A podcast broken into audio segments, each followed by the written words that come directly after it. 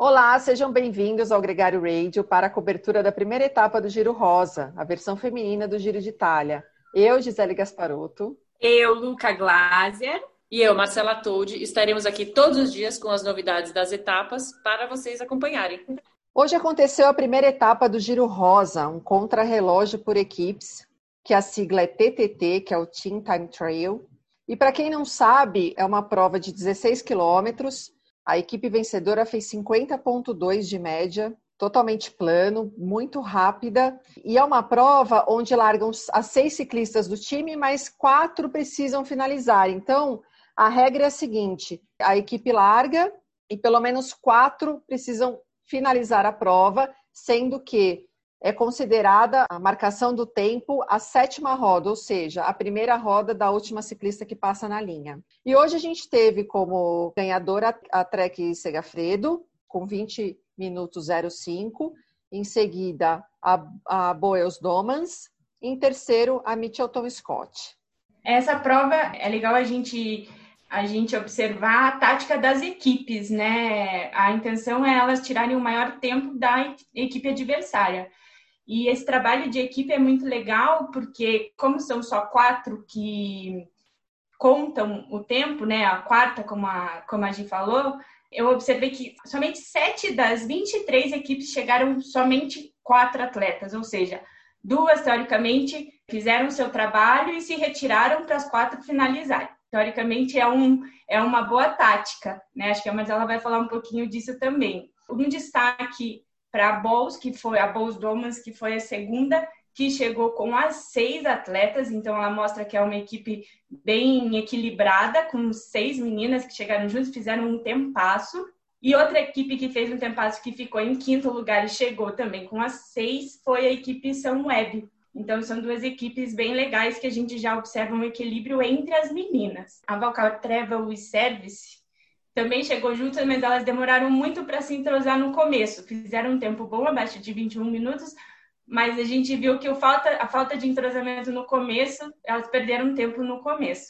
Um exemplo ruim foi a Astana, que desde o começo a gente viu que elas estavam bem desentrosadas e no final sprintando e a quarta lá atrás, elas sprintando, esperando a quarta chegar, então você viu ver uma grande diferença de performance, talvez, e acho que é um ponto bem legal da gente já ir conhecendo as equipes, como elas vão trabalhar, porque esse giro tem de ser um giro muito tático, né? Com muita estratégia de equipe. Vamos ver o que vai acontecer.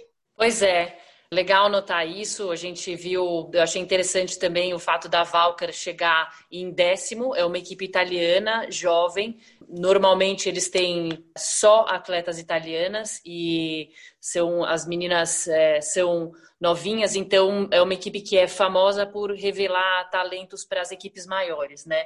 Agora, falando da classificação geral, é, primeiro a Trek, segundo a Bowles e terceiro a Mitchelton Scott, estão bem equilibradas, né? Eu achei uma surpresa interessante, foi a quarta, que é a antiga equipe Bigla, que é a Paulica, que é a Lizzie Banks, né? A Lizzie Banks tem andado muito bem esse ano e promete um resultado bem interessante. Eu acho que ela vai brigar bastante durante o giro nas próximas etapas. Eu acho que quem ficou com gosto meio ruim foi a Casia, né, na Canyons Ram. Elas é, tomaram 16 segundos, não é tanto tempo, mas para uma atleta que está brigando, que vai brigar pela classificação geral, numa prova que vai ser muito dinâmica e onde o pelotão deve chegar junto na maioria das etapas, pode ser bem perigoso. Mesma coisa para a CCC, da Marianne Voss e da Ashley Momampassio, né? A Ashley caiu há um mês atrás, a sul-africana, e elas tomaram 42 segundos agora nessa etapa. Um, quem mais? É, a outra é a FDJ, da Cecil Ludwig. É, chegaram 1 minuto e 20 atrás da Trek Segafredo. Então, acho que para a Cecil, que está super forte, pode ser um problema durante as próximas etapas. Uh, vamos acompanhar. Queria só falar a última, a equipe da Nadine, né? Todos nós acompanhando, elas chegaram em vigésimo, 2 minutos e 50 atrás da primeira colocada. Não achei muita diferença, é plano.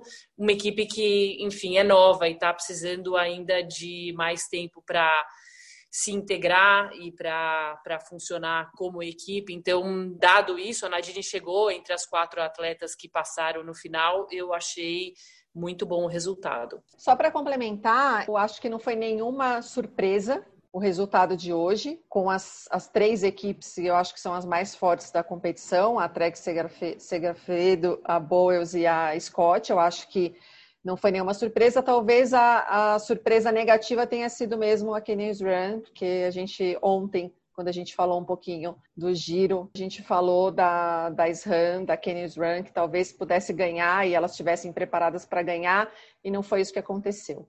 Então, finalizando, só para é, complementar, como ficou a classificação agora. Amanhã, Elisa Longoborghini, que foi a primeira a passada da, da Trek Segrafredo na, da equipe, vai largar com a camisa rosa. A segunda equipe na classificação geral é a Bowles Domans, então a Ana van der Breggen, que foi a primeira atleta a passar, fica com a camisa ciclamino, que é a roxa. Um, terceira ficou com a Anemie Van Vleuten, que foi a primeira a passar da equipe dela, larga com a camisa verde. E a camisa branca de, de sub-23 fica com a Emma Cecil, da equipe Policar, que foi a quarta equipe. Vamos acompanhar. Amanhã deve ser um dia bem interessante e emocionante, com dois trechos de gravel e bastante sobe e desce.